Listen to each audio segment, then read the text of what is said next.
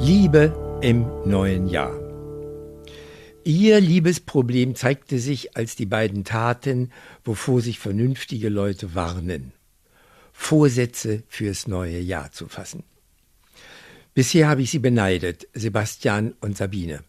Denn sie sind ein erfahrenes Paar oberhalb der Silbernen und dazu ein sehr bräutliches Paar. Immer dann, wenn Christine und ich dies nicht sind, bräutlich zärtlich, dann beneide ich die beiden.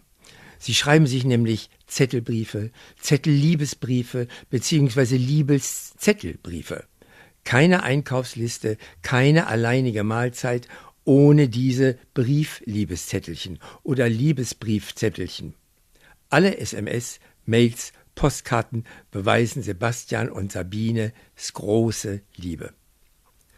Jedoch beim Vorsatzfassen kam Sand ins Getriebe der Liebe der beiden.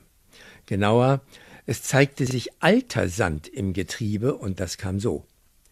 Beim wechselseitigen Austausch von Was wünsch ich mir von dir in diesem Beispiel 2024, woraus dann Vorsätze entstehen sollten, hatte Sebastian sich gewünscht, Sabine möge doch die ewig gleiche Anrede in ihrer Zettelkultur mein geliebter Schatz, einmal ändern, irgendwie variieren. Sie wisse doch, jede Stereotypie in der Liebe sei der Anfang ihres Endes. Ach je, das hatten wir doch schon mal, murmelte Sabine leicht zürnend und wurde dann deutlicher. Damals hattest du noch größeren Krach gemacht, als ich dich mal in einem kleinen Krach nur mit mein Schatz angeschrien und angeschrieben habe. Ich wollte schreiben, was ich fühlte und wie ich fühlte, aber seit damals gehe ich auf Nummer sicher und schreibe einfach immer diese gute Mitte. Mein geliebter Schatz. Ist doch schon sehr hochrangig und kann immer gehalten werden. Da sei, Sebastian sprach bedrückt, gleich wieder Krach ausgebrochen, Neujahr. Äh, das heißt kein richtiger Krach.